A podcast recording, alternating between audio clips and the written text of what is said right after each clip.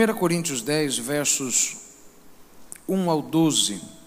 Quantos acharam, digam amém. amém. Ora, irmãos, não quero que ignoreis que nossos pais estiveram todos debaixo da nuvem, e todos passaram pelo mar, e todos foram batizados em Moisés, na nuvem e no mar, e todos comeram de um mesmo manjar espiritual, e beberam todos de uma mesma bebida espiritual, porque bebiam da pedra espiritual que os seguia, e a pedra era Cristo. Mas Deus não se agradou da maior parte deles, pelo que foram prostrados no deserto. E estas coisas foram-nos feitas em figura, para que não cobicemos as coisas más como eles cobiçaram. Não vos façais, pois idólatras como alguns deles, conforme está escrito: o povo assentou-se a comer e a beber e levantou-se para folgar. E não nos prostituamos como alguns deles fizeram e caíram num dia vinte e três mil. E não tentemos a Cristo como alguns deles também tentaram e pereceram pelas serpentes. E não murmureis como também alguns deles murmuraram e pereceram pelo destruidor. Ora, tudo isso lhes sobreveio como figuras e estão escritas para aviso nosso, para quem já são chegados os fins dos séculos. Aquele, pois, que cuida estar de pé, olhe que não caia. Vamos no verso 1 e 2, porque é nesses dois versos que eu quero me concentrar, apesar de tudo isso estar envolvido no que eu quero falar. Ora, meus irmãos, não quero que ignoreis que nossos pais estiveram todos debaixo da nuvem, e todos passaram pelo mar, e foram batizados em Moisés, na nuvem e no mar. Diga para alguém do seu lado: Eu vou sair melhor. Eu creio, eu creio, mas tem gente que não pode dizer isso, né? Porque entra numa situação e sai pior do que entrou. Mas eu creio que pelo menos eu vou sair melhor. Oremos, nosso Deus, nosso Pai, abençoe-nos nesse momento, se conosco, ajuda-nos, Senhor, em tudo, em nome de Jesus, amém. Tome seu assento. Pergunte para alguém do seu lado, como que você vai sair? Como que você vai sair desse batismo? A igreja de Corinto é muito parecida com a igreja de hoje. A igreja de Corinto, antes de Paulo chegar e pregar o evangelho, antes de Paulo causar a grande mudança que causou ali, era uma igreja composta de pessoas idólatras, pagãos, pessoas que adoravam no templo de Afrodite, onde haviam mil sacerdotisas e todas elas anualmente praticavam ritos, orgias, e aquela era uma cidade totalmente devassa, uma cidade onde o homossexualismo era extremamente comum uma cidade onde a prostituição era totalmente legalizada. Paulo, quando começou a pregação do Evangelho, ele começou a causar uma certa tranquilidade nas pessoas, porque era muito difícil você mudar a estrutura que havia financeira em Corinto, porque o mundo inteiro viajava para Corinto para se prostituir com as sacerdotisas de Afrodite. Mas depois de um tempo, Paulo trouxe um déficit muito grande porque muitos já haviam se convertido. E se converteram a ponto de que o próprio apóstolo Paulo vai dizer que toda a igreja de Corinto havia recebido os dons, todos estavam desfrutando não apenas de alguns dons, mas todos receberam todos os dons. Todos eu digo coletivamente, porque ninguém recebe todos os dons. E também ninguém não tem dom. É muito complicado você explicar para uma pessoa nova na fé que ela tem um dom espiritual, mesmo ela não tendo operado ainda nesse dom. Porque assim como um médico entra na sala de cirurgia e leva 300 equipamentos, 300 instrumentos para operar, mas usa apenas 20 ou 30, Quando o Espírito Santo entrou em você e você aceitou a Jesus, e depois que você foi batizado no Espírito Santo, ele levou um monte de mala aí para dentro, levou um monte de instrumentos e você tem que decidir qual que você vai abrir.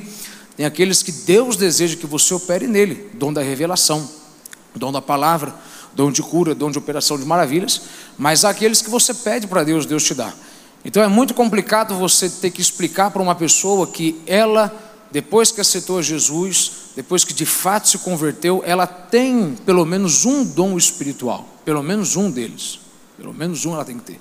Mas a igreja de Corinto, ela foi tão avivada, ela recebeu tanto poder de Deus que a Bíblia diz que todos os dons, todos, dom de outras línguas, dom de variedade de línguas, dom de revelação, dom de discernimento, dom de operação de maravilhas, dom de milagres, dom de cura, todos eles haviam na igreja de Corinto. Todos eles. Eles experimentaram o poder de Deus de uma forma como pouquíssimos experimentaram. Mas eles ficaram tão embriagados com o poder de Deus que eles começaram a negligenciar a caminhada cristã. E eles começaram a voltar a velhas práticas, porque eles achavam que o fato deles terem dons, o fato deles profetizarem, o fato deles falarem em línguas, o fato deles operarem milagres, não deixava brecha para que eles voltassem a cair no poder do pecado. E por conta dessa negligência deles, Paulo escreve 1 Coríntios, lembrando que nós não podemos achar que estamos tão cheios do poder de Deus a ponto de não termos possibilidade de cair. Pelo contrário, é, quanto mais alto você sobe, mais alto você tem a chance de maior é a sua chance de cair.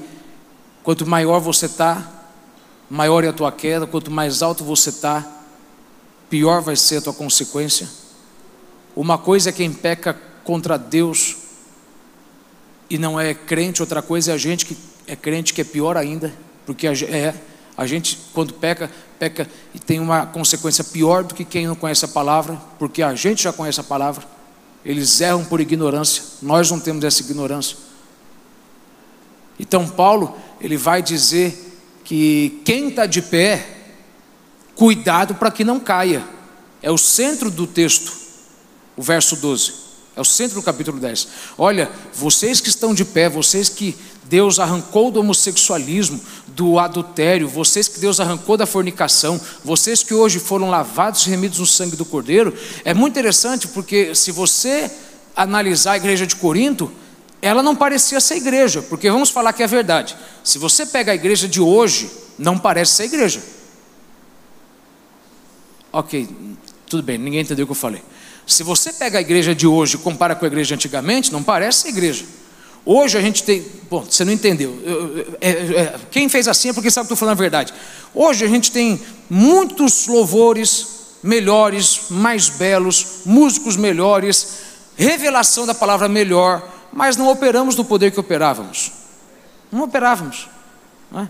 Talvez é porque tanta a gente ficou tão embriagado com o poder de Deus, com tanta coisa que Deus tem feito, que ficou comum você querer expulsar um demônio que você vai dormir com ele à noite. E aí como é que você vai como é que você vai expulsar um demônio que você acabou de transar com ele?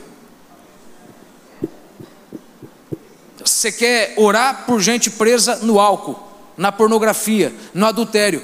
Você acabou de fazer isso. É complicado, porque você quer expulsar o demônio, você quer pregar uma coisa que não vive, e aí o demônio está olhando para você falando assim: peraí, você sabe que você vai prezar de mim amanhã, então você não pode me expulsar. A gente acabou de ter um caso juntos. Você não pode falar de fidelidade. Você dizimou ontem, mas hoje já roubou o cliente, superfaturou no valor da venda. Peraí, peraí, peraí. Não vamos expulsar um demônio que você vai precisar de mim amanhã. A gente acabou de deitar junto. A gente passou a semana inteira tendo um caso de amor. Esse era o problema da igreja de Corinto. Uma igreja extremamente espiritual, mas extremamente carnal. Eles falavam em línguas no culto, quando acabavam, adulteravam, fornicavam. A madrasta dormindo com o filho pai tendo caso com a cunhada. Na hora da Santa Ceia, era acepção de pessoas, os pobres de um lado, os ricos de outro. Mas eles tinham dons do Espírito, eram dons legítimos, porque Deus dá sem consentimento, Deus não se arrepende depois que dá. Mas o problema é que eles ficaram tão embriagados, achando que, porque agora eles eram cheios de Deus, cheios de Deus, eles não tinham como cair, que pela negligência deles, eles continuaram fazendo as mesmas coisas que deveriam ter deixado de fazer. Até que Paulo escreve o verso 12, que é o centro dele, diz: Quem está de pé, cuidado para que não caia. Só porque Deus te levantou, te ungiu, te colocou, cuidado para que você não caia. Quem está de pé, cuidado para que não caia. Não negligencie a caminhada na fé, achando que só porque Deus te pôs no caminho certo, quer dizer que você vai cruzar o caminho inteiro. Veja, uma coisa para você anotar e guardar isso, e anote isso: um bom começo não quer dizer um bom fim. Se isso fosse verdade, então me explique você que teve um mau começo, mas teve um ótimo fim nasceu numa casa ruim, teve um casamento complicado, mas no fim Deus fez dar certo. Um bom começo não quer dizer um bom fim. Eles tiveram um bom começo, começaram bem na caminhada cristã, começaram a receber os dons do Espírito, mas Paulo está dizendo aqui nas entrelinhas: só porque vocês começaram bem não quer dizer que vocês vão terminar bem. E para explicar isso para vocês, eu vou dar o exemplo do pai de vocês. Aliás, o nosso pai. Não se esqueçam que os nossos pais, eles passaram por debaixo da nuvem, passaram pelas águas, foram batizados em Moisés e mesmo assim não entraram na terra prometida. Eles começaram bem, mas não terminaram bem. Então, só porque vocês estão bem agora, não quer dizer que vocês vão terminar bem amanhã. Os nossos pais começaram bem com Moisés, mas terminaram mal. Então anote isso, guarde isso. Um bom começo não quer dizer que vai ter um bom fim.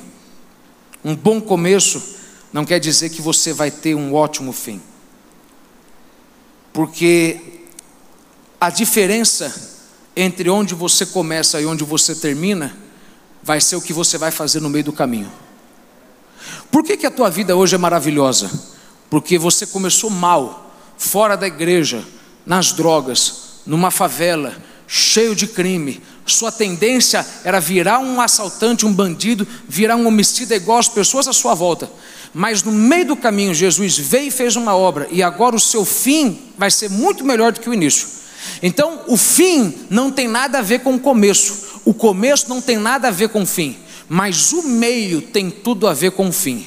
Então, a questão não é o que você faz no começo da semana, no domingo. A questão é o que você vai fazer na segunda, na terça, na quarta, na quinta, na sexta e no sábado. Porque, irmão, vim aqui falar língua estranha no domingo Vim aqui participar da Santa Ceia no domingo. Vim aqui comer do pão e do cálice no domingo. Vim aqui e ofertar e dizimar no domingo. Não quer dizer que você vai ser a mesma coisa na segunda, na terça, na quarta, na quinta. Pelo contrário, tem gente que quer expulsar um demônio no domingo que na segunda-feira ele vai estreitar com ele ele quer ofertar e dizimar no domingo para ser próspero, mas na segunda ele já vai trabalhar e já vai enganar o patrão, já vai, vai superfaturar o valor da, da venda, da compra, já vai enganar o cliente. Então é complicado, porque você está querendo trazer para você uma coisa que ontem você quis expulsar. Então, cuidado para você não cair, porque o problema não é quem você é no começo. No começo a igreja de Corinto era boa, mas no caminho que eles estavam indo, eles iam ser outra coisa no fim igual quem eles eram antes de ter aceitado Jesus. Os filhos de Israel ficaram bons no começo, obedeceram Moisés bonitinho.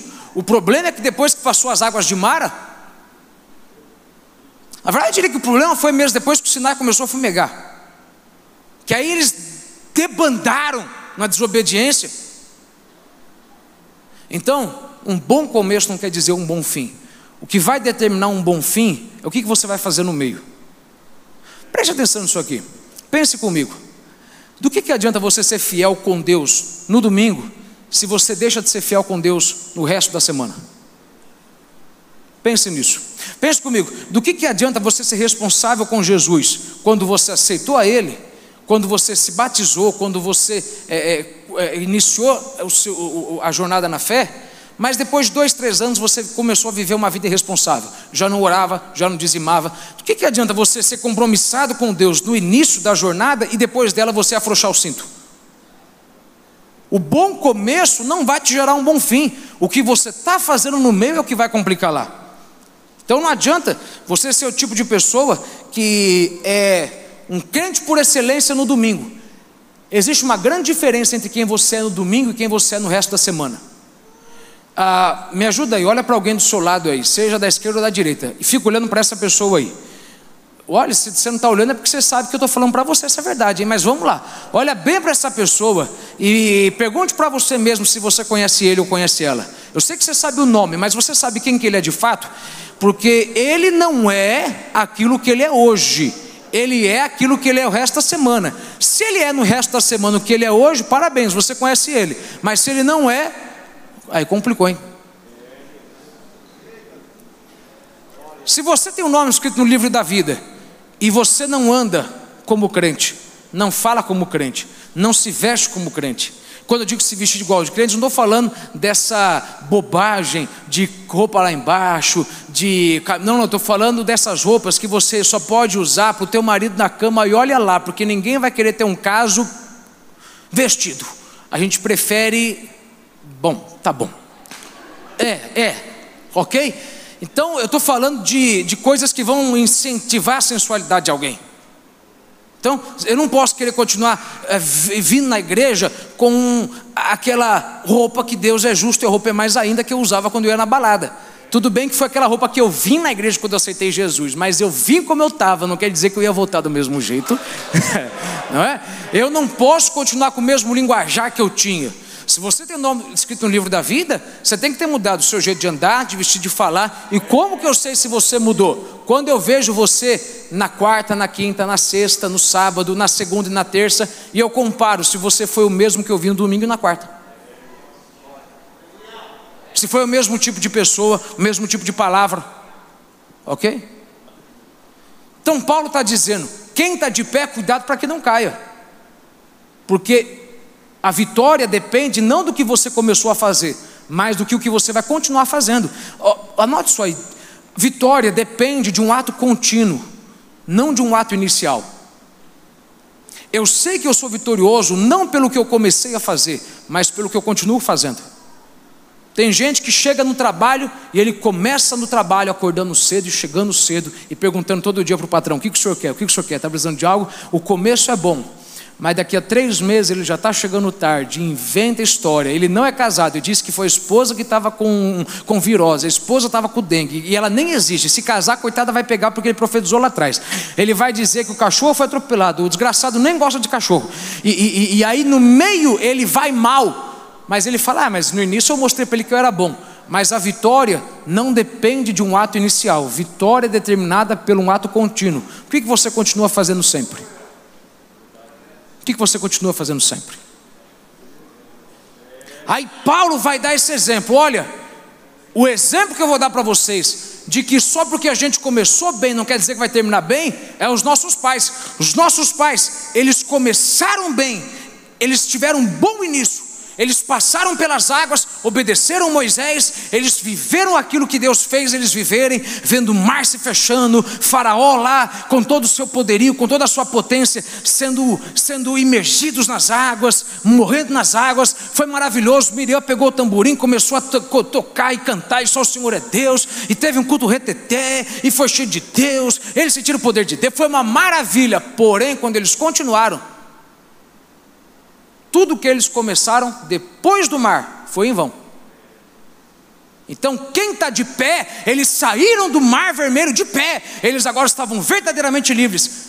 Mas quem está de pé, cuidado para que não caia, porque não é o que você fez, é o que você vai continuar fazendo, que vai dizer como você vai chegar lá. Agora veja isso aqui, volta lá comigo no capítulo 10, 1 Coríntios, versos 1 ao 5.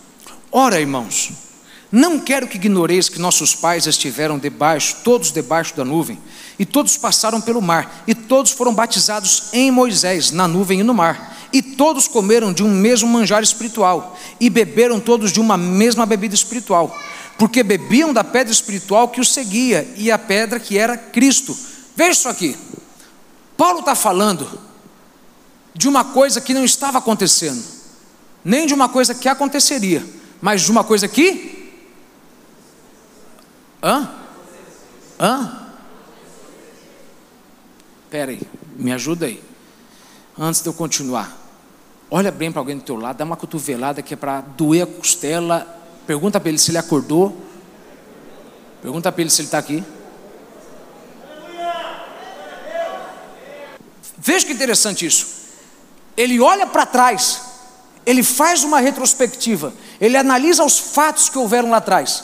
E aí, quando ele olha para trás, Deus dá uma revelação agora do que foi que aconteceu lá atrás. Ele diz: Olha, o que houve lá atrás, a gente chamava de livramento, milagre do Mar Vermelho, mas, mas não foi livramento, aquilo foi um batismo. Deus me deu essa revelação agora. Eu acabei de ter uma revelação do que houve antes. Normalmente, quando a gente fala de revelação, a gente assimila revelação com olhar para frente. Por exemplo, Apocalipse, o livro das revelações.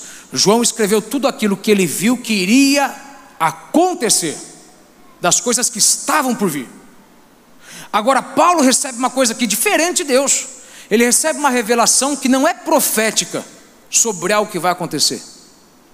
Mas ele recebe uma revelação de Deus sobre algo que aconteceu. Ele olhou para trás, ele fez uma retrospectiva. E aí Deus disse: Paulo, o que houve lá atrás, vocês chamavam por muito tempo de milagre e livramento do Mar Vermelho, mas para mim aquilo ali era um batismo. Eles passaram por algo sem entender o que eles estavam passando. E eu vou te explicar hoje o que, que eles não entendiam antes. Irmão, deixa eu te dizer uma coisa. Normalmente, quando Deus está fazendo algo, Ele nunca vai explicar na hora o que Ele está fazendo. Eu aprendi uma coisa que você tem que entender. Normalmente, Deus só explica o que Ele estava fazendo depois que Ele já fez. Paulo está dizendo: eles passaram centenas de séculos achando que aquilo ali era um livramento. Mas Deus me deu a revelação que eles passaram lá foi um batismo. Diga comigo, batismo. batismo. Qual que é o ponto que eu quero que você entenda? Primeira coisa, tem coisa, irmão, que você vai passar hoje e você não vai entender hoje. Você só vai entender depois que você sair, fazer uma retrospectiva. Lembra que chega o fim do ano, a gente vê lá retrospectiva do ano tal. E aí a gente vai lembrando de coisas que a gente nem lembrava que tinha acontecido. Aliás, irmão, tem gente que quando assiste a retrospectiva descobre que aconteceu coisa que ele nunca soube que aconteceu. Nossa, fulano morreu. Pera aí, irmão, fulano morreu em janeiro e a Globo anunciou que ele morreu em novembro na retrospectiva. Você, não dá, você sabe o que foi com você. Nossa, caiu esse ônibus, que desgraça que houve. Irmão, pelo amor de Deus, isso houve em fevereiro. E você só está sabendo agora. Tem coisa que a gente só vai entender hoje, olhando para trás, depois de ter passado. Ponto que eu quero que você compreenda. Pare de querer ficar achando explicação para o que está acontecendo. Ai, me diga o porquê que meu filho morreu, por que eu perdi o meu emprego. Irmão, eu aprendi que as coisas que Deus faz, normalmente Ele só explica depois que a gente já saiu delas. Sério, tem coisas que passam anos e anos, e aí depois de anos e anos a gente entende. Por que, que a gente nasceu naquela casa, por que, que a gente teve aquele problema no primeiro casamento, por que, que a gente teve um segundo casamento, por que, que a gente sofreu um aborto espontâneo, por que, que eu fui estuprado. Porque eu fui assediado. É por isso que a gente tem que andar por fé e não por vista. Porque Deus não tem razão para querer explicar para você o que Ele está fazendo agora. Deus só vai explicar para você depois que Ele fizer. E aí a gente quer até fazer uma barganha com Deus, né? Senhor, se o Senhor não me explicar agora o que, o Senhor está fazendo, eu não volto a pregar, não volto a pastorear, não volto nada. Deus está falando. Beleza, bonitão, eu não vou explicar. Porque a forma como eu estou fazendo agora, você só vai entender lá na frente. Você já parou para ver que tem coisa que você passou há 10 anos atrás, 5 anos atrás, 5 meses atrás, 30 anos atrás e você não entendia? Aí depois de muito tempo você fez uma retrospectiva da tua vida. Aí quando você olhou para trás você falou: "Meu Deus, era um batismo". Não era livramento não. O que eu chamei de livramento não era livramento, aquilo ali era batismo. Era Deus matando uma coisa para outra coisa reviver, porque todo batismo tem que ter a morte de uma coisa para outra coisa viver. Então, peraí. Agora eu entendi porque eu perdi o emprego. Agora eu entendi porque eu demorei para casar. Agora eu entendi porque eu demorei para ter filhos. Agora eu demorei, entendi porque eu passei por quatro cidades. Agora eu entendi porque eu passei por quatro estados. Agora eu entendi porque eu vim para esse local aqui. Porque se eu não tivesse passado aquilo, eu não teria isso. E se eu não tivesse isso, eu não estava vivendo o que eu estou vivendo. Então eu preciso entender que eu vou passar por coisas que eu não vou entender hoje. Mas se você continuar avançando e continuar andando, uma hora Deus vai te explicar vírgula por vírgula do que Ele fez. Ele ele vai fazer você entender os mistérios de acordo com o beneplácito da sua vontade. A gente fica dizendo o tempo todo, irmão, tem coisa que é mistério, mistério, mistério. Isso é um tanto antibíblico. Tem coisa que é mistério hoje, mas Deus vai te explicar amanhã o porquê que ele fez daquele jeito, o porquê que tinha que ser feito daquela forma, e aí você vai dizer igual o salmista: foi bom me ter sido afligido, Senhor. Olha, valeu a pena ter passado por aquilo, Senhor, valeu a pena ter demorado, Senhor, valeu a pena eu ter sido humilhado, valeu a pena eu ter perdido 10 empregos, valeu a pena, Senhor, eu ter perdido tanto de dinheiro que eu investi, porque hoje, depois de 10 anos, depois de 20 anos, eu entendo o que, que o Senhor estava fazendo lá. E se o Senhor não tivesse feito algo lá, eu não estaria aqui. E Senhor, eu só posso dizer: o Senhor é fiel. O Senhor é fiel. Irmão, você tem pelo menos uma coisa na sua vida que você sabe que hoje você entende, mas antes você não entendia porque passou. Dá um glória bem alto aí que é para me entender que você entende o que eu estou falando aqui hoje. Então olha para alguém e diga assim: Deus não explica em tempo real, mas continue andando, uma hora Deus vai te explicar. Deus não fala com você ao vivo. Deus só vai explicar depois que acabou as gravações. Você não entendeu? Você assistiu aquele filme que você teve que assistir dez vezes para entender o filme? Você assistiu dez vezes. Depois de dez vezes você começou a entender o porquê que aquele carinha morria no início. Aí depois de dez vezes mais que você assistiu, você entendeu por que, que aconteceu aquela coisa no meio. E aí depois de 30 vezes você entendeu por que, que aconteceu aquele fim. É a mesma coisa a vida. Você tem que ficar lembrando do que houve para entender como que estava acontecendo no começo, o que, que houve no meio. É, é, aquele filme que você tem que assistir várias vezes. Aí quando você se cansou de assistir, ah, não entende esse filme, não, esse filme é difícil de entender. Aí você assiste mais uma vez, você fala, agora eu entendi. Agora eu entendi. Ah, tá. Agora eu entendi o porquê que tantas pessoas me deixaram. Eu tentei entender porquê que tanta gente me deixou, mas agora eu entendi. Porque Deus me deu uma revelação agora, em retrospecto uma, uma revelação retrospecta. Uma, é, é, meio que um paradoxo, porque se a gente fala de revelação, a gente pensa que vai vir pela frente, mas Deus está dizendo: eu vou te dar uma revelação agora do que houve antes. O que houve antes foi batismo, não foi livramento. Diga para alguém do seu lado: batismo. Pegue a sua Bíblia. Vamos lá. 1 Coríntios 10. Vamos continuar aqui. Eu estou a semana inteira, desde o fim da semana passada, com isso aqui na cabeça. Ora, irmãos, não quero que ignoreis que nossos pais estiveram todos debaixo da nuvem e todos passaram pelo mar e todos foram batizados em Moisés, em Moisés, na nuvem e no mar. Sublinhe isso, sublinhe isso, destaque aí. Agora olhe para mim. Preste muita atenção nisso aqui, porque se você não compreender isso aqui, você não vai compreender mais nada do que eu vou te dizer. Qual que é o significado da palavra batismo? Simples, imersão. Imersão. Agora, qual que é a definição de batismo? Anote isso, porque essa definição vai fazer você compreender o que Deus mandou dizer para você hoje. A definição de batismo é você imergir, afundar a sua vontade e colocar algo ou alguém como autoridade sobre você. A definição de batismo: batismo é o imergir, afogar, afundar a minha vontade e colocar alguém ou algo como autoridade sobre mim. É eu não fazer o que eu quero, mas a partir de hoje fazer o que alguém acima de mim quer. Você entende isso aqui? Diga amém. amém. Então, o que é um batismo? Batismo é você imergir, afundar a sua vontade e colocar algo ou alguém como autoridade sobre você, acima de você. Em outras palavras, batismo é você afogar, afundar, imergir a sua vontade, matar a sua vontade, deixar a sua vontade no fundo das águas, para que a partir de agora você se levante e não faça mais a sua vontade, mas a vontade de alguém que está acima de você. É isso que o nosso batismo com Cristo significa, amém? Nós nos batizamos nós nos identificamos com Cristo. Nós, veja, vou dar uma definição simples para você, porque você não consegue compreender. O que é o batismo cristão? Batismo cristão é morte, sepultamento e ressurreição com Cristo. Eu estou entrando nas águas, simbolizando que eu estou morto para o mundo, como Cristo morreu para o mundo eu vou sepultar a minha carne pecaminosa, como Cristo foi sepultado, depois de morrer pelos pecados, e agora eu vou ressuscitar para andar em novidade de vida. Agora que eu levantei, eu não vou trazer de volta o que eu afoguei, imergi, afundei. Quando eu me levantar para andar em novidade de vida, eu vou andar sendo agora não mais preso no pecado, mas livre pela graça de Deus, escravo de Deus, escravo de Cristo. Hoje eu não vivo mais para mim, hoje Cristo vive em mim. Hoje eu não vivo mais para satisfazer a minha vontade, mas para satisfazer a vontade dele. Agora veja uma, veja uma definição interessante para você. Batismo nada mais é do que, se eu for colocar em uma palavra aqui, se for resumir batismo em uma palavra, veja qual é a palavra que resume batismo: confiança.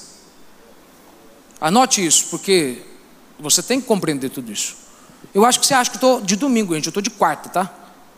Confiança. Batismo é você, a definição de. Vamos lá, o significado da palavra. Significado da palavra: imergir, afundar. Ok, esse é o significado da palavra. Qual que é a definição do ato?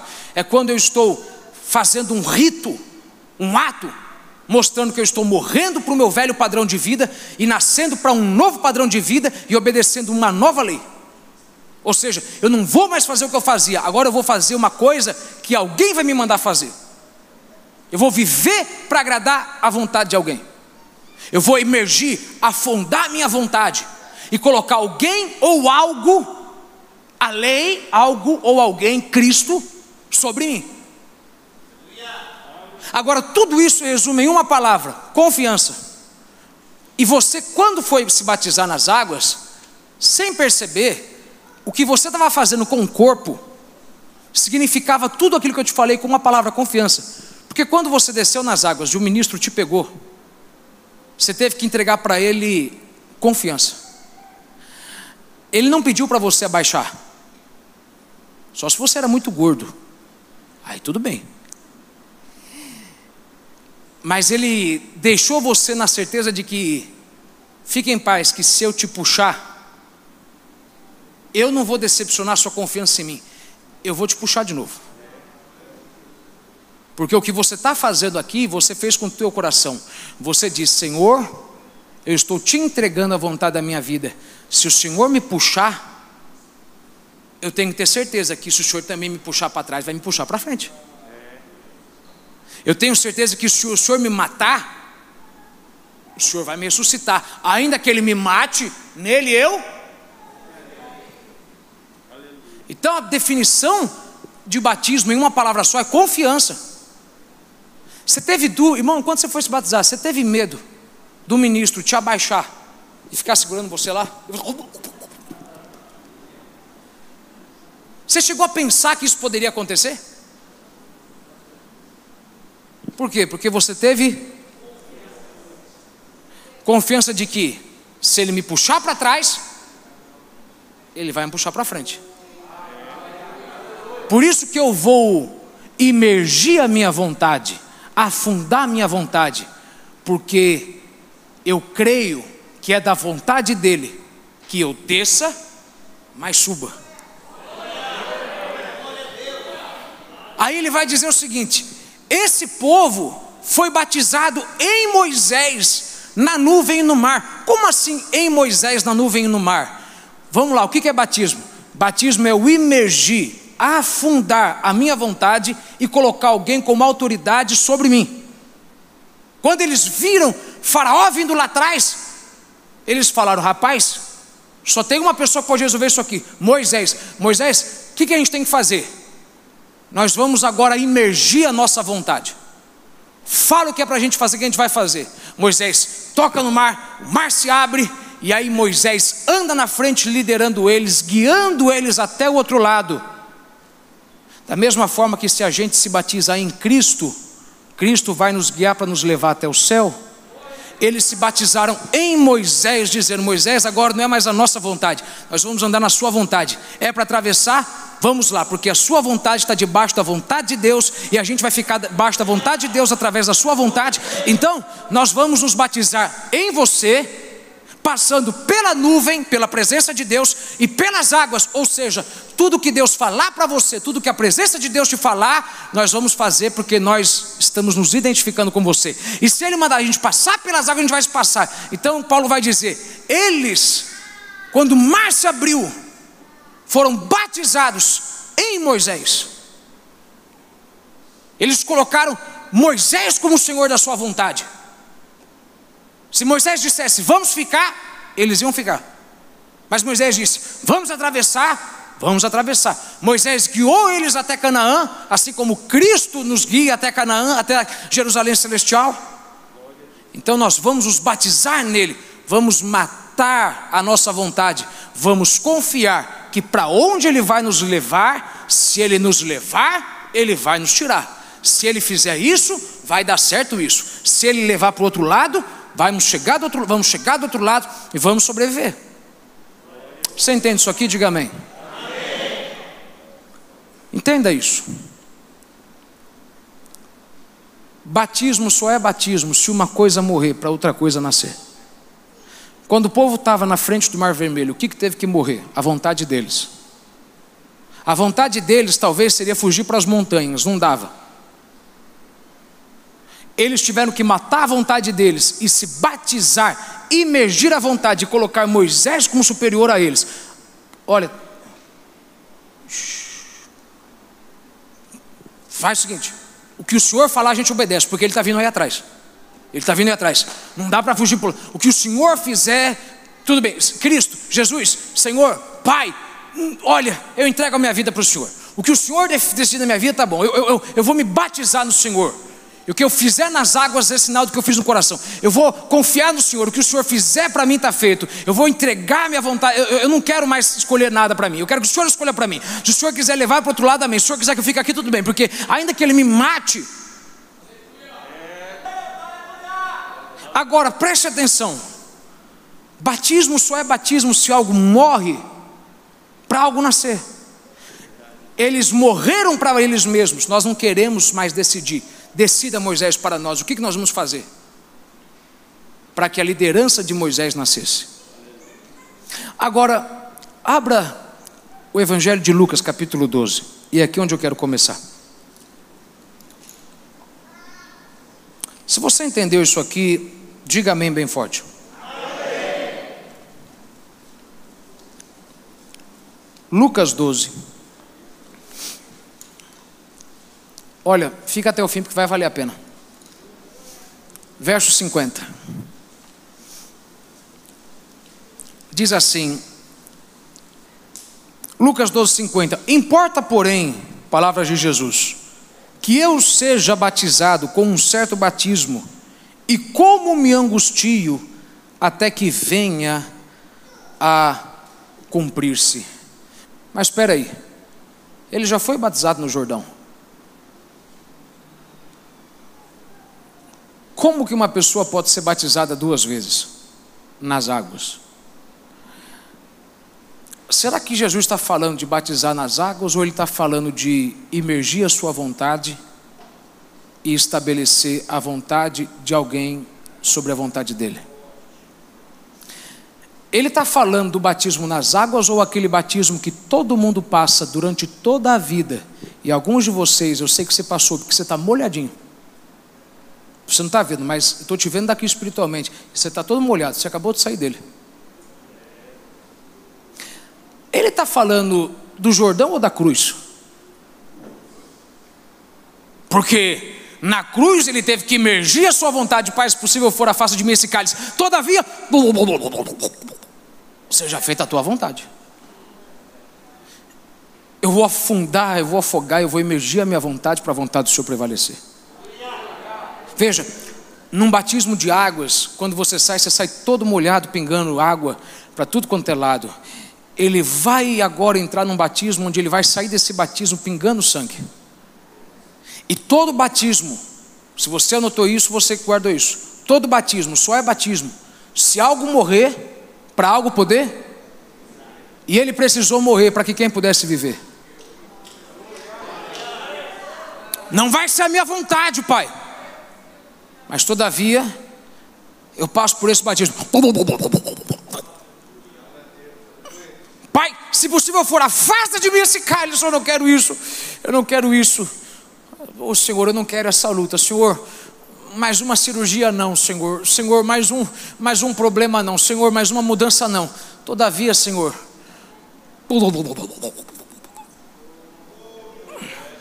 eu vou emergir a minha vontade e estabelecer a tua vontade sobre mim. Deus disse uma coisa maravilhosa. Ele disse: Quando passares pelas águas, elas não te afogarão. Ele não disse que ela não vai afogar alguma coisa. E pelos rios, eles não te submergirão.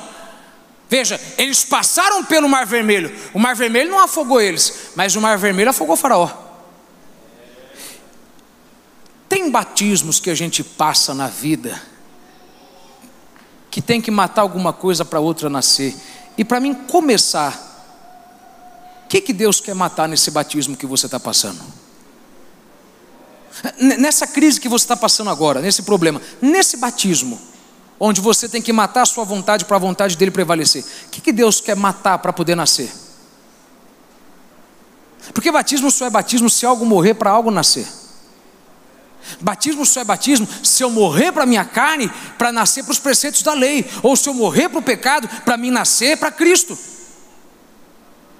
Então a questão é que todo mundo aqui, eu, você, quem está do teu lado, todo mundo aqui, passa por batismos. Tem gente que acabou de sair dele, porque o teu batismo está sendo lá no teu emprego. Você não quer ficar lá, quer sair de lá, e você está tendo que afogar a tua vontade para Deus fazer a vontade dele. Talvez o teu batismo é a tua casa, você quer largar a tua mulher, quer largar o teu marido, quer largar os teus filhos, e você veio para cá molhadinho, por quê? Porque você está começando agora, finalmente, a afogar a sua vontade para a vontade dele prevalecer. Então a minha pergunta é: como que você vai sair desse batismo? Você vai sair bem ou vai sair pior? Se você lembrou de qual era o meu tema, olha para alguém e diga um, dois, três, como é que você vai sair aí? Ah, eu vou. Eu vou sair melhor. Depois desse batismo que eu estou passando, eu vou sair melhor. Depois dessa cruz que eu estou passando, depois dessa dor que eu estou passando, depois desse processo, você vai ver, eu vou passar, eu vou sair melhor. Olha para alguém e diga assim, profeticamente, eu vou sair melhor, irmão. Diga para essa pessoa e você vai sair melhor. Veja, é aí onde entra o contexto, porque Paulo está dizendo: olha, nós da igreja de Corinto, vocês estão participando das coisas maravilhosas, vocês estão desfrutando dos dons celestiais, vocês estão comendo do pão, bebendo do cálice. Mas vamos lembrar o seguinte: que os nossos pais no deserto também participaram do manjar celestial. Eles comeram o maná que desceu do céu, beberam da água que saiu da rocha, a rocha era Cristo. Eles tiveram ali a, a, a, as manifestações de Deus a favor deles, mas mesmo assim, eles fracassaram. Por quê? Porque eles se batizaram uma vez decidiram obedecer Moisés uma vez, outra, talvez outra, mas durante 40 anos eles mais viveram para si do que para Deus. Em outras palavras, igreja de Corinto, ou vocês matam a vontade de vocês e vivem para Deus, ou nós vamos agora viver o que nossos pais viveram, e eles viveram lá atrás para que nós entendêssemos isso hoje, que aquilo que eles passaram era batismo. Eles se submeteram a Moisés, obedeceram a Moisés, saíram de lá, deu tudo certo. Quando eles começaram a decidir para eles o que, que eles queriam, começou a dar tudo errado, e porque deu tudo errado, eles passaram 40 anos lá. Irmão, esse é o meu objetivo que você entenda. Tem coisas que Deus quer fazer nesse atual momento na tua vida, que se você não quiser que Ele faça, tudo bem por te amar demais, Ele vai mandar um outro batismo. Ele vai mandar uma outra cruz. Ele vai te mandar para um outro mar vermelho, para um outro faraó. Mas eu te garanto, se Ele fez uma promessa na tua vida, alguma coisa vai ficar nessas águas e alguma coisa vai sair dessas águas. alguma coisa vai ficar nessa crise E alguma coisa vai sair dessa crise. O que você está vivendo agora é um processo de Deus, é um batismo. Você está num mar onde Deus tem que matar alguma coisa na sua vida para outra coisa nascer. Agora, você quem tem que saber o que, que é. Eu vou te dar sete, anote esses sete, porque isso é maravilhoso. Ah, aliás, uh, antes de eu continuar, diga para alguém assim: tudo que vai nascer, irmão, tem que passar pelas águas. Diga aí para cinco pessoas: tudo que vai nascer tem que passar pelas águas. Se você quer saber se algo vai nascer, olha se está passando pelas águas, porque tudo que vai nascer tem que passar pelas águas. E, e, veja, eles entraram como escravos, estavam saindo como filhos, eles entraram como escravos, eles iam sair como uma nação, eles iam nascer como uma nação. Deus ia fazer eles nascerem de novo, mas para nascer de novo, eles tinham que nascer da água e nascer do espírito, nascer na nuvem, debaixo da nuvem da presença e nascer na mudança dos seus pensamentos. Irmão, você quer ver se uma mulher, é, que hoje nem tanto, porque hoje você marca, mas antigamente é, é, era, era, era senha, a senha para saber se a mulher ia ter o filho. A bolsa d'água estourou? Não, não estourou, tá tranquilo, porque quando estoura é porque vai nascer, porque tudo que vai nascer tem que primeiro passar pelas águas. Então, se passar pelas águas, é porque vai nascer. Eles estão tendo que passar pelas águas, pelo Mar Vermelho. Tudo bem que eles não passaram pelo Mar Vermelho dentro dele, porque eles passaram a pés secos, mas eles passaram debaixo dele, porque era uma muralha, uma, uma coluna, uma, uma, uma, parede tão grande que estava passando da cabeça deles, estava passando lá embaixo, lá embaixo, bem baixinho, como se estivessem imergidos lá embaixo, parecendo aquela formiguinha que está andando assim no box do teu chuveiro e caindo lá de cima água, e aquela formiguinha pequenininha, e eles lá, ela sequinha, e passando, e, e, e sem eles saberem, eles estavam passando pelas águas para nascerem de novo, nascerem como filhos. Veja, e esse é o ponto que eu quero que você entenda: tudo que passa pelas águas vai nascer de novo, e se algo vai nascer antes, tem que passar pelas águas. Então, olha para alguém e diga assim: não fuja das águas, irmão. Não, não, não fuja do seu problema, não fuja da sua cruz, não fuja das águas, porque se algo vai nascer, tem que vir pelas águas, vem pelas águas, vem pelas águas. Esse negócio é maravilhoso. Eh, e no princípio era o verbo, e o verbo era com Deus, estava com Deus, o verbo era Deus. Isso é maravilhoso. Mas vamos voltar lá no princípio mesmo da criação. Quando você vê em Gênesis 1, e o Espírito pairava sobre a face das águas, o Espírito se movia sobre a face das águas. Veja, o Espírito se movia sobre a face das águas. Deus não fez criar vegetação, Deus não fez nascer nada árvores, frutos, enquanto ele não fez primeiro as águas terem a terra saindo do meio delas. Ele fez a terra sair do meio das águas, a terra passar pelas águas. Quando a terra passou pelo meio das águas, e ele fez separação dos firmamentos, da parte seca da parte molhada. Quando ele fez a terra sair do meio das águas, vai nascer grama, vai nascer árvore, vai nascer coqueiro, porque tudo aquilo que sai das águas, quando sai, tem que nascer.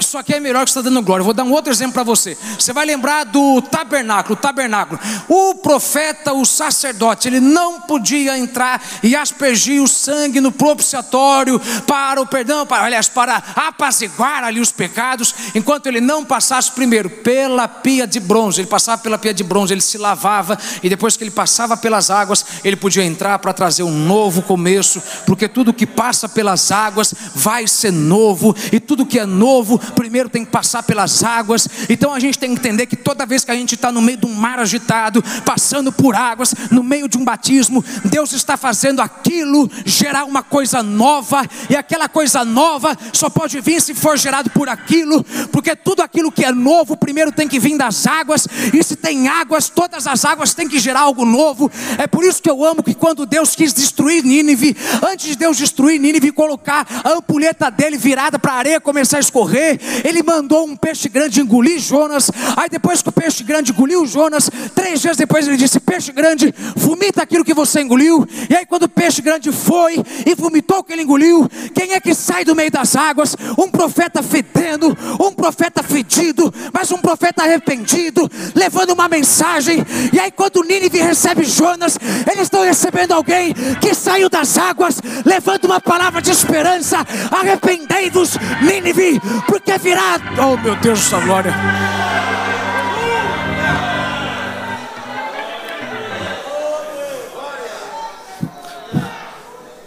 Pedro, Tiago, João, os discípulos, lá está, barco balançando de um lado para o outro, vento agitado, o vento sobrando, as, soprando, as águas agitadas, mar agitado. Nós, nós vamos morrer, nós vamos morrer, nós vamos morrer, vai morrer, vai morrer. Tem muita água, muita água. Quando eles olham, quem está vindo nas águas? O socorro, bem presente, no meio da aflição e aí eu te pergunto uma coisa: como que você pode querer fugir de uma coisa que na verdade vai fazer nascer uma outra coisa? Porque aquilo para Pedro parecia a morte, mas na verdade era para Pedro uma nova dimensão de fé. Pedro, eu vou te fazer nascer em você uma nova dimensão de fé. Eu vou andar sobre as águas para fazer você despertar e a querer andar sobre as águas. Então, Pedro, vem para um outro nível de fé, vem para um outro nível de unção, vem andar sobre as águas, vem andar em cima daquilo, o que eu mesmo causei para fazer você matar a sua vontade e deixar a minha vontade.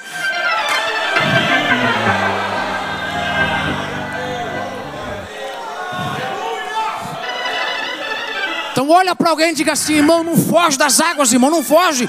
Porque você não sabe, mas das águas vai vir uma coisa nova. Das águas vai nascer a terra que você precisa, a provisão que você precisa. Das águas vai vir uma nova chance quando ele pegar e aspergir o sangue no próprio setório. Das águas vai vir a mensagem de, oh meu Deus, das águas.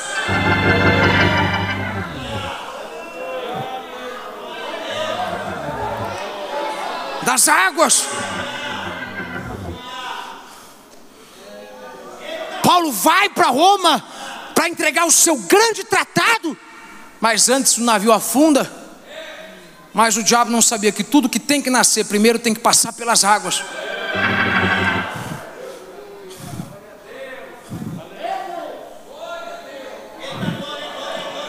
Sete coisas, anote isso aí para mim terminar. Sete coisas.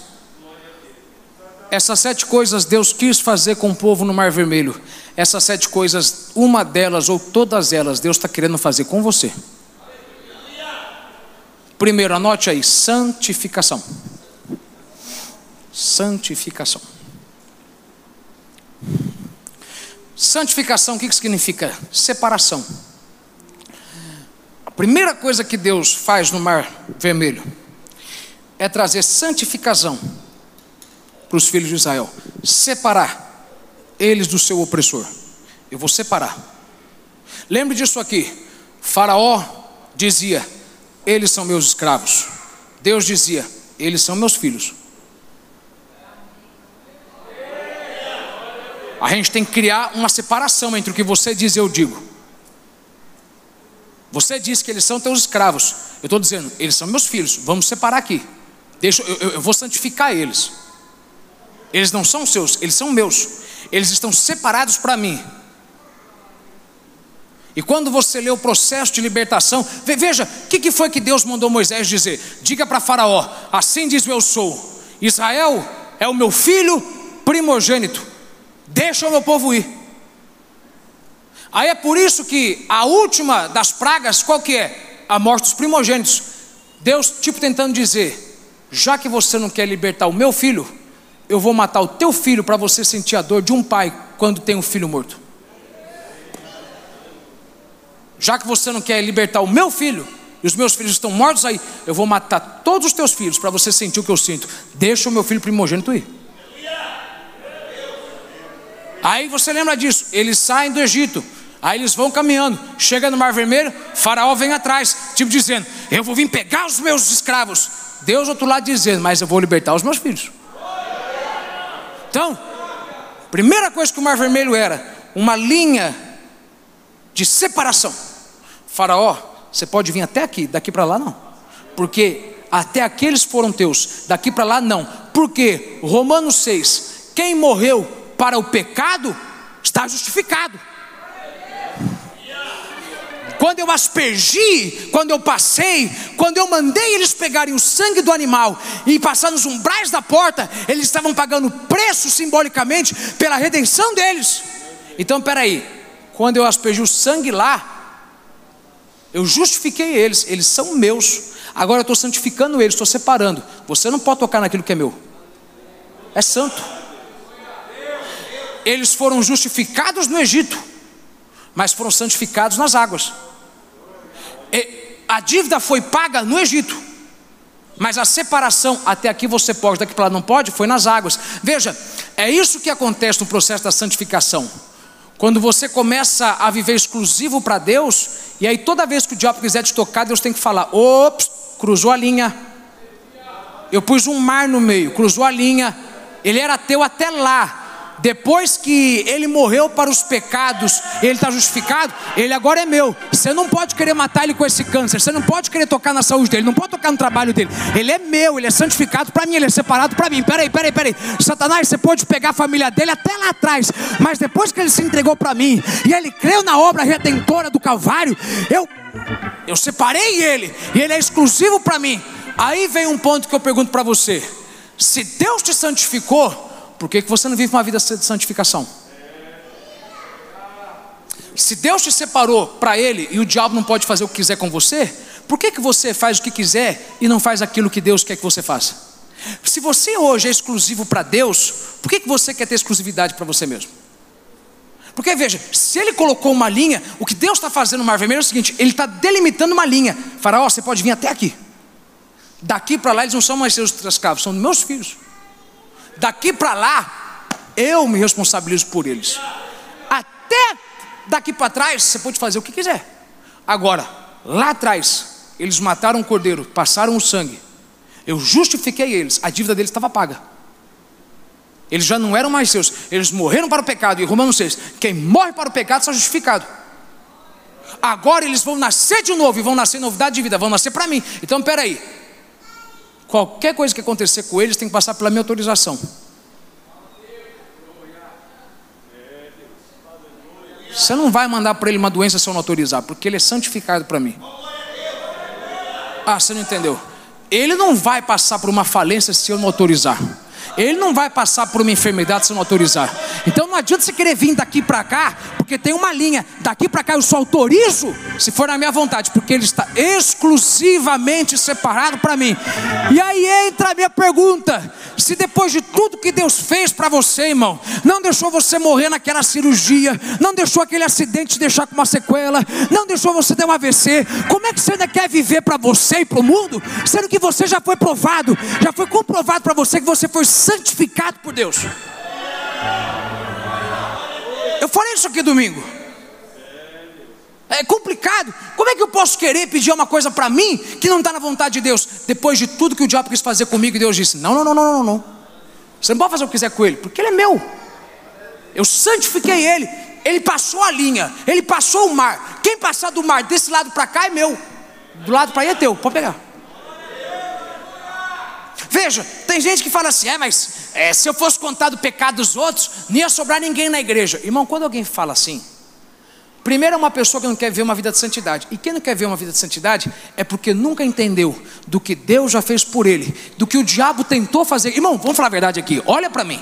Você sabe que se dependesse de alguém, você não tinha casado, teus filhos tinham morrido, você nem tinha tido filhos, você tinha perdido o teu emprego, tinha perdido a tua casa, você tinha perdido o teu ministério. Se dependesse de alguém de carne e osso, você não estaria mais vivo aqui. Mas porque você foi separado santificado, porque ele abriu o mar, você passou, você se batizou, você morreu na sua vontade para nascer para ele porque você foi separado. Quando o diabo quis tentar pegar você, ele até deixou você ficar com medo dele vindo atrás, mas ele não deixou ele te pegar, que era para você entender: você é meu, eu não abro mão de você, então é bom você agora abrir mão de alguma coisa por conta de mim.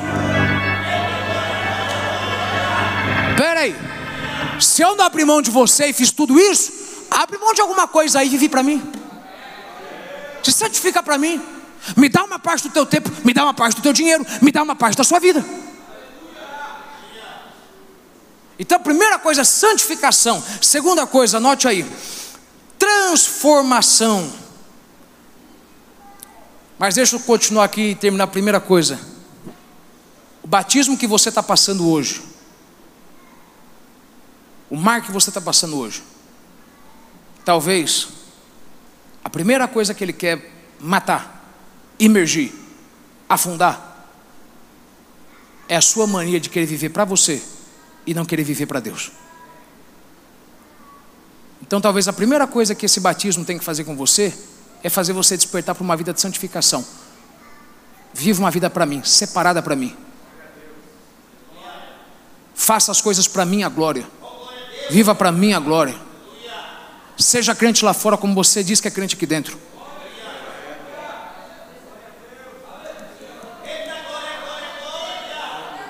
Quando você comprar, ao invés de sair exibindo para os outros, vem na igreja e me agradece, porque foi eu quem te dei.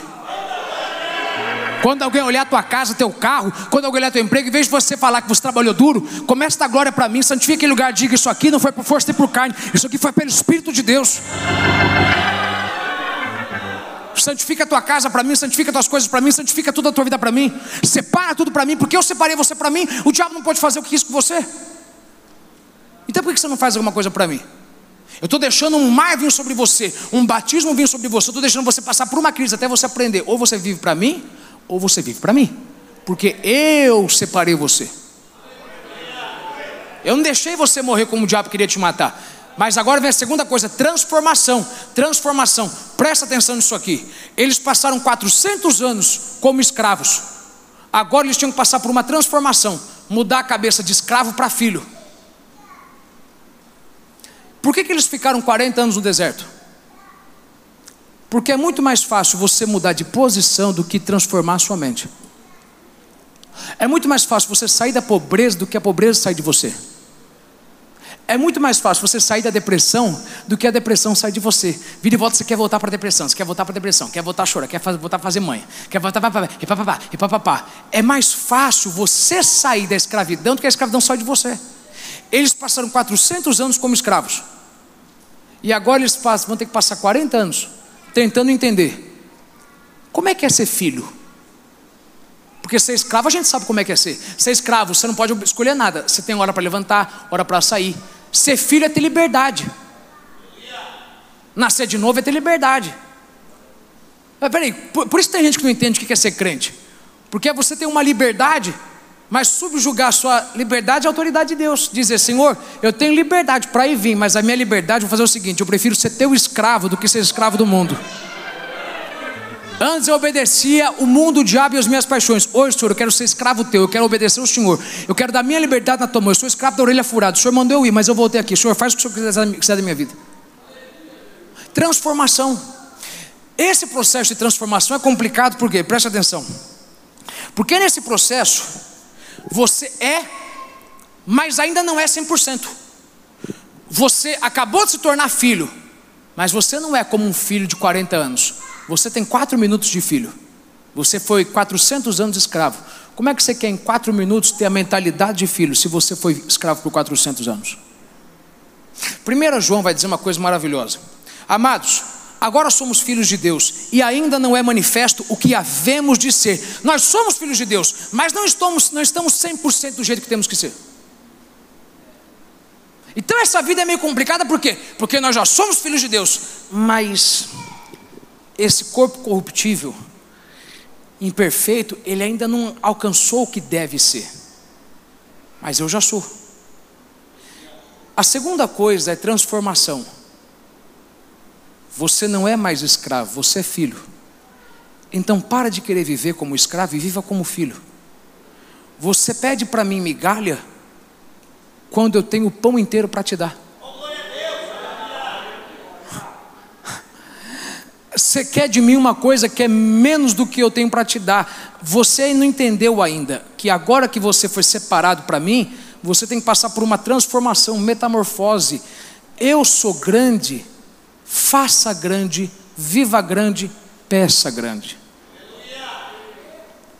Olha para alguém só e diga assim: irmão, Deus é grande. Peça grande.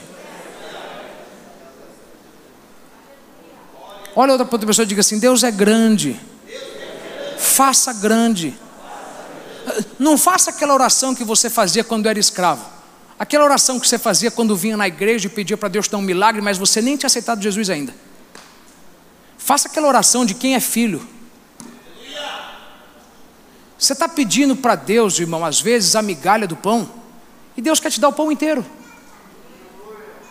Então, por que, que às vezes Deus tem que te colocar num batismo, numa crise, numa situação difícil? Até você transformar sua mente e começar agora a pensar como quem você é. Você é filho? Então pense como filho. Casou? Vai ter briga no casamento, até você pôr na tua mente que você é casado. Pare de querer viver como solteiro. Entendeu isso? Talvez o que você está passando agora, primeiro, é para te santificar ou para te transformar. Muda a tua cabeça. Você passou mais tempo sofrendo do que tendo privilégio. Daqui para frente, pense como quem você é. Terceira coisa, separação. Aparentemente, separação está envolvido com santificação, mas eu quero te dizer um outro tipo de separação. Está dentro disso, mas é diferente. Diga para alguém do seu lado: tudo que saiu das águas antes passou pelo sangue. Diga: tudo que passou nas águas e não saiu das águas é porque não passou pelo sangue. Então presta atenção: todos que entraram no Mar Vermelho, todos que saíram do Mar Vermelho, foram aqueles que todos lá atrás passaram o sangue. Porque você não pode se batizar se você não foi justificado. Eu não posso querer me batizar nas águas para ser salvo. Eu me batizo porque eu fui salvo. Quem entrou nas águas e ficou, que foi o povo de Faraó, eles não saíram das águas e ficaram nas águas, porque antes não tinham passado pelo sangue.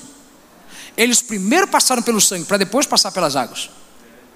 Então Deus agora vai fazer uma separação. Como assim? Eu vou mostrar para vocês quem é quem. Quem já estava no sangue e quem não estava. Quem estava no sangue vai passar pelas águas e vai sair. Quem não estava pelo sangue vai entrar, mas não vai sair. Vou mandar uma pandemia. Quem passar e sair, estava comigo antes. Agora, quem passar e não sair, vinha na igreja, mas nunca estava comigo antes.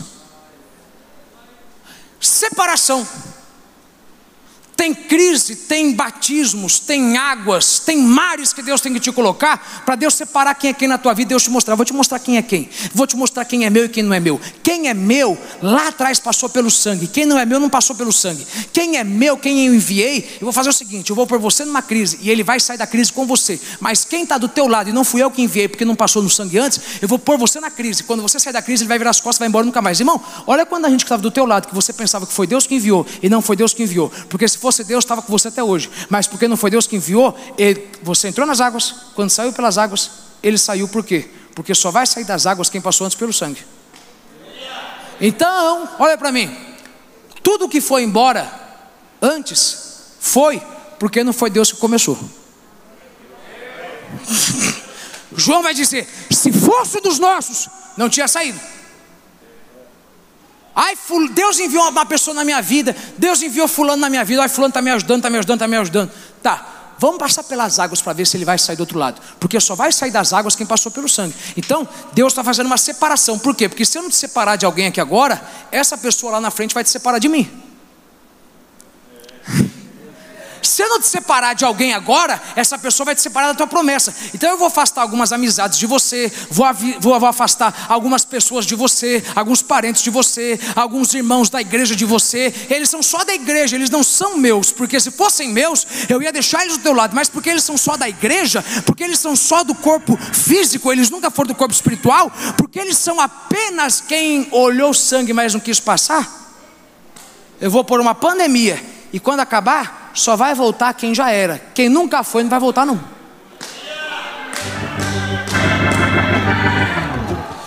Então, eu tenho que dar graças a Deus, irmão. Porque quando Deus às vezes me faz passar por umas águas, é porque Deus quer separar. Deixa eu separar quem é meu e quem não é. Quem é meu e quem não é. Quem é meu e quem não é. Quem é meu e quem não é. Olha para alguém, profetiza aí. Para dez pessoas, diga assim: irmão, deixa Deus separar, irmão. Deixa Deus separar.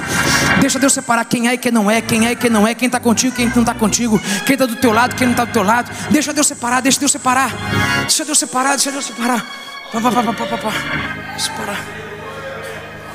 Eu, eu, eu vou te dizer melhor, até você dar um glória melhor. Eu vou separar as pessoas na sua vida, nem todo mundo está aí para te ajudar. Tem gente que vê como interesseiro para ganhar. E sabe como é que você vai saber disso? Se fui eu que mandei, ele tinha um relacionamento comigo antes de eu enviar para a tua vida. Ele tinha passado no sangue.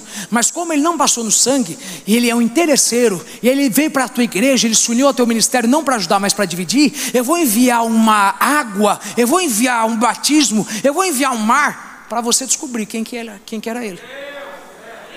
Aí, meu irmão, você começa a descobrir gente que se uniu ao teu ministério, gente que se uniu a você, ao teu trabalho, que ele nunca quis adicionar, ele queria subtrair, diminuir, ele queria para ele. Por quê? Porque ele, antes de entrar na sua vida, antes de entrar no mar, ele nunca tinha passado pelo sangue.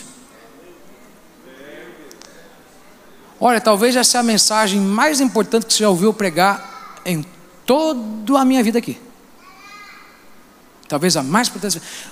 O que você está passando hoje, será que não é Deus querendo separar?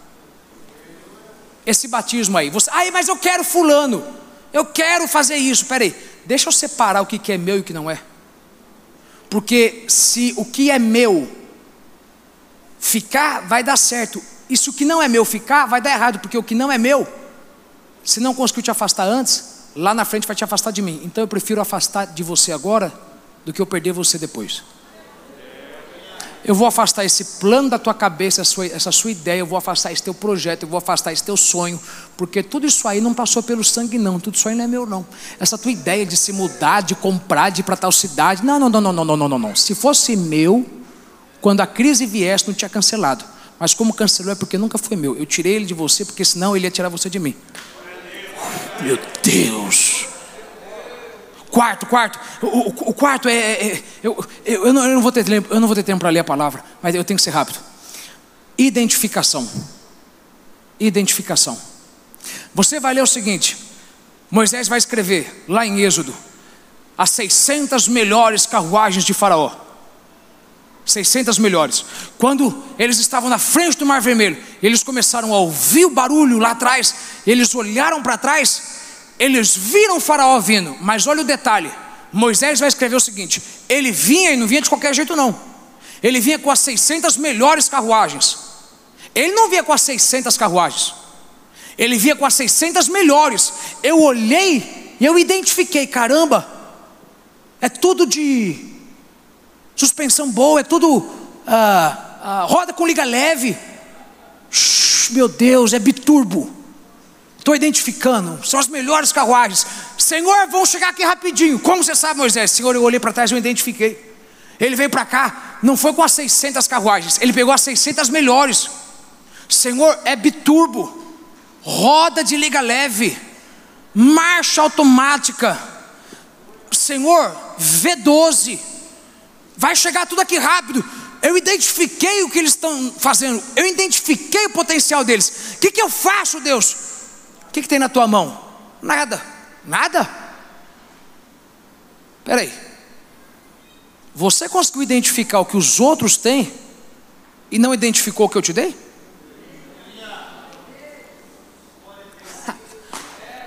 O que, que tem na mão, Moisés?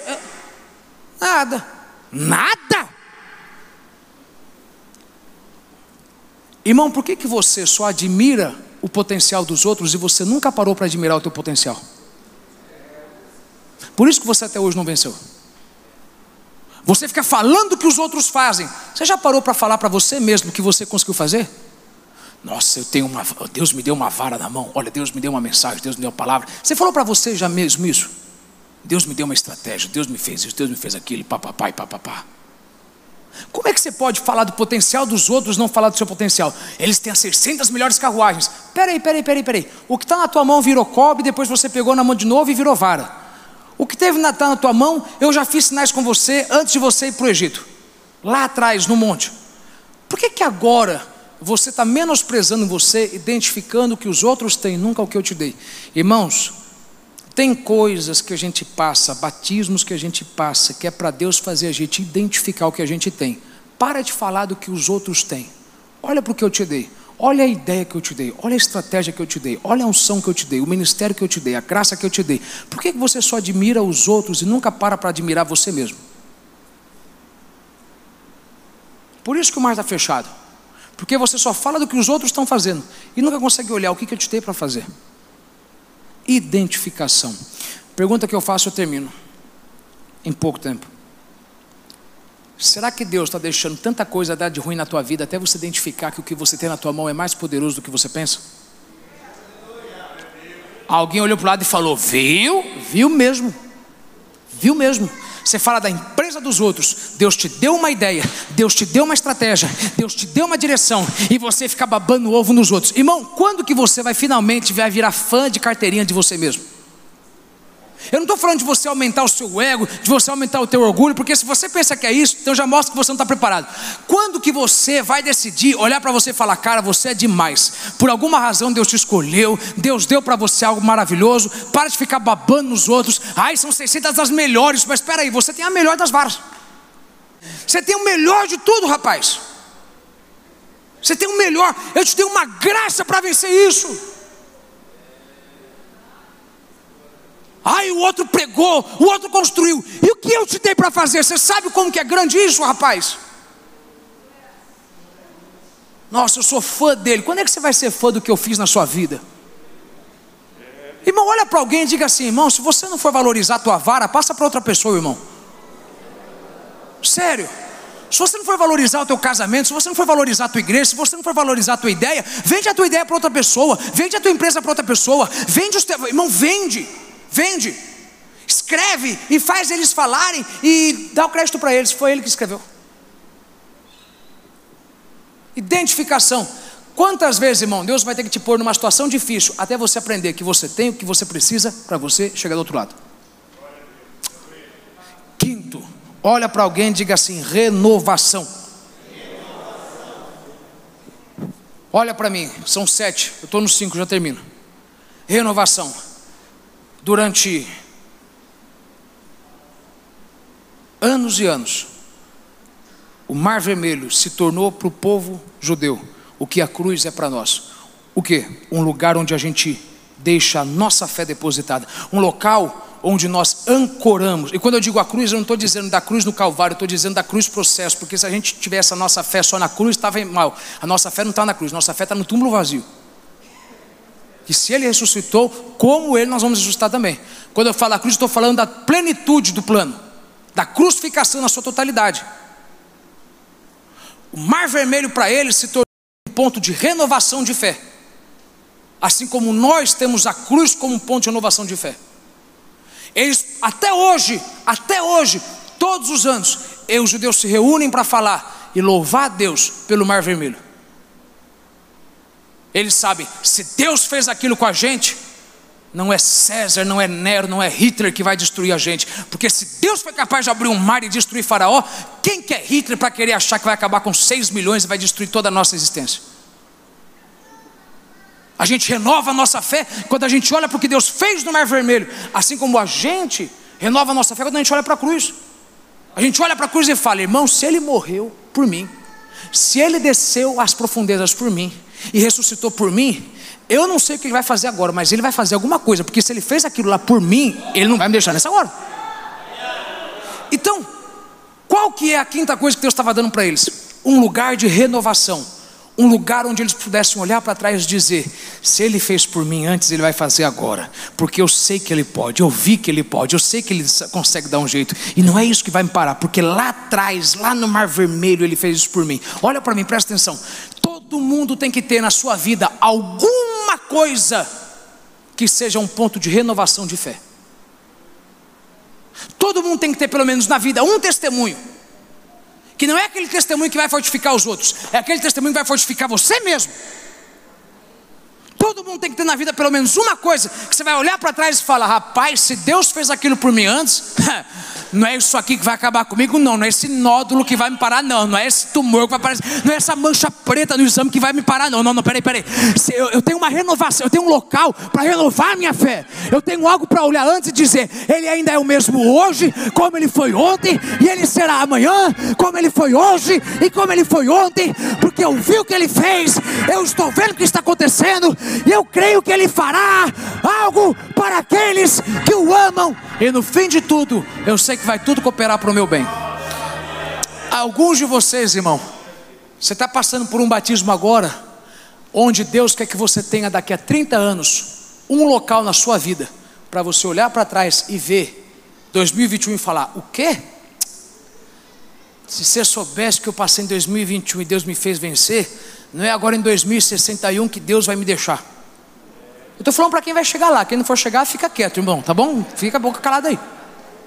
Sério. Presta atenção, a gente só fala de gerar testemunho para os outros. Ninguém entende que o primeiro a ter o testemunho tem que ser você mesmo. Pergunta que eu te faço: quantas coisas na sua vida servem de mar vermelho para renovar sua fé? Quantas coisas que hoje você pode olhar para trás e falar: Ixi, se Deus fez aquilo antes, isso aqui não é nada. Eu sei que Ele pode, eu já vi Ele fazer, isso aqui não é nada. Rapaz, eu vi Ele segurar parede de água e eu passar com parede de água à minha esquerda, à minha direita. Eu não vi ninguém segurando, mas eu sabia que era Ele segurando, porque se Ele não segurasse, tinha caído em cima de mim. Eu não morri. Eu peguei o corona, eu peguei o Covid-19, fui internado, mas não parti dessa para outra, porque rapaz, é, é, deve ter sido ele que fez alguma coisa. Eu passei pelo mesmo câncer que o outro passou. Eu tive o mesmo infarto, eu tive o mesmo processo de divórcio. Eu passei pelas mesmas crises. Eu fui também, uh, eu fui também uh, afligido quando era pequeno. Mas espera aí, espera aí. Eu, eu vi o que ele fez, eu não soube explicar. Mas eu sei que foi ele. Se ele fez, você acha que é isso aqui agora que vai me destruir? Ah, você não sabe o que Deus já fez na minha vida, irmão. Olha para alguém e diga assim, irmão, não seja humilde com o diabo. Com o diabo você não pode ser humilde. Com o diabo você tem que levantar o nariz e falar: Diabo, você se esqueceu que eu não me esqueci do que ele fez por mim lá atrás.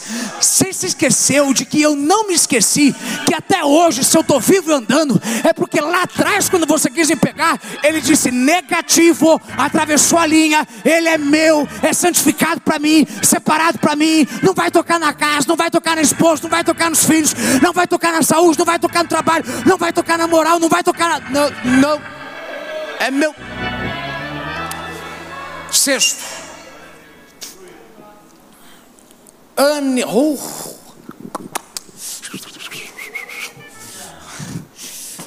Jesus, me ajuda, me ajuda, Senhor, porque esse é o que eu mais amo. Aniquilação, aniquilação, aniquilação. Eu vou levar vocês para o mar para passar por um batismo, para que depois desse batismo eu possa ter aniquilado algo da vida de vocês. Aniquilar, em outras palavras, exterminar, nunca mais vai ver. Não, não é extermínio, igual você faz, chama o exterminador na tua casa para matar as baratas, que há três meses tem que chamar de novo. Não, não, não, não, não. Eu vou exterminar de uma vez por todas, que nunca mais vai aparecer uma barata na casa. Oi, mãe, dá glória aí que bem. Uh, glória.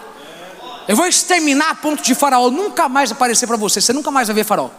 O inimigo que você viu hoje, você nunca mais vai ver amanhã. Vocês são livres, mas não são verdadeiramente livres. Por quê? Porque vocês só vão ser verdadeiramente livres a hora que vocês olharem para trás e nunca mais terem a ameaça de que aquilo vai voltar. Vocês são livres. Quando vocês passarem do lado de lá, vocês vão ser verdadeiramente livres. O que vocês viram hoje, vocês nunca mais vão vir. Olha para mim aqui. Você, meu irmão, pode ser livre mas enquanto você olha para trás e tem medo de alguma coisa te pegar de novo, você ainda é escravo, mesmo não estando mais no Egito. Vou te dar um exemplo básico.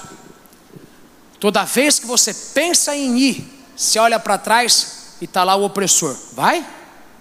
Tenta de novo para você ver. Você é meu. Você é meu. Eu, onde quer que você vá, você é meu. Não vai dar certo, não tchau para ninguém. Para que, que você vai tentar de novo? O seu próprio negócio. Para que você vai tentar de novo a sua vida financeira? Para que, que você vai tentar de novo? Você esqueceu o que já aconteceu antes? Você está livre, mas não está totalmente livre, não. Enquanto eu viver, eu não vou deixar você avançar. Ou coisa complicada é você viver uma vida livre, escravo da ameaça. Vai que o câncer volta. Vai que eu venha falir de novo vai que eu venha amar, me apaixonar e me magoar de novo. Então eu não quero mais amar ninguém. Vai que eu invisto e eu perco dinheiro de novo. Vai, vai, vai. E se, e se, e se, e se. E se eu atravessar ele me pegar? E se eu ficar ele me pegar? Quer saber de uma coisa? Eu vou ficar aqui. E Deus está dizendo: peraí. Você com esse medo que te persegue está te impedindo de viver o meu melhor.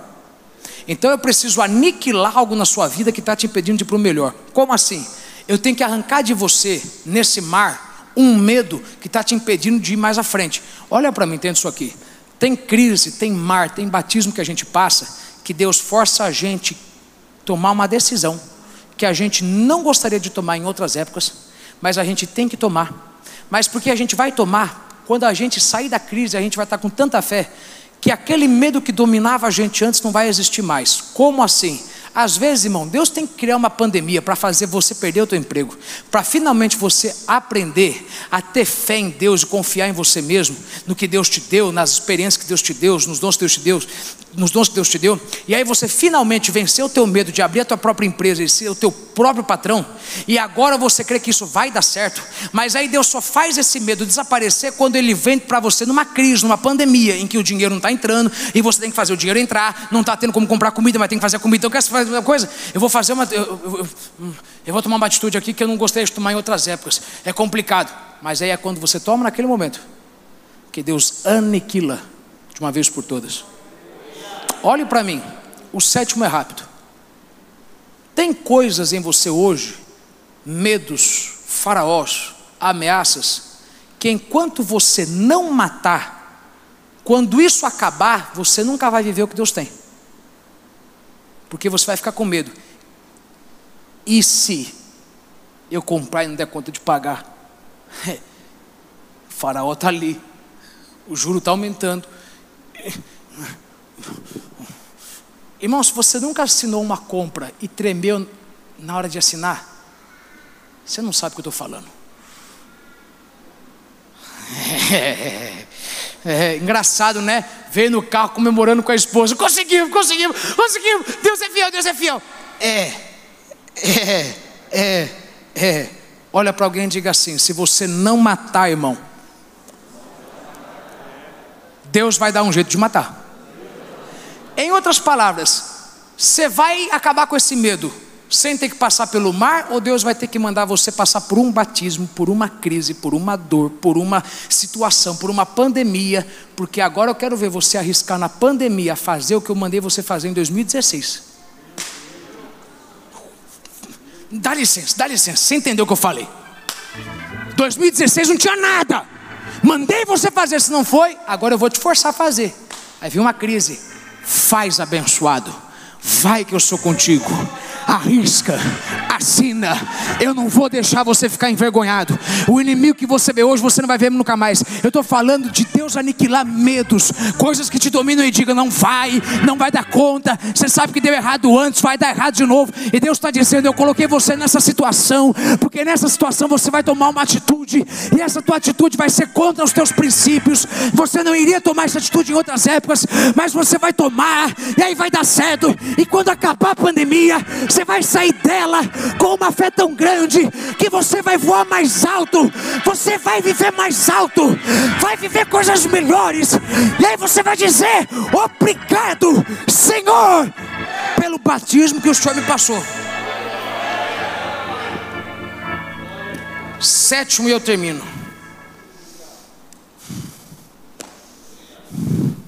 Santificação, transformação separação, identificação. Pulei algum? Hã? Qual? Hã?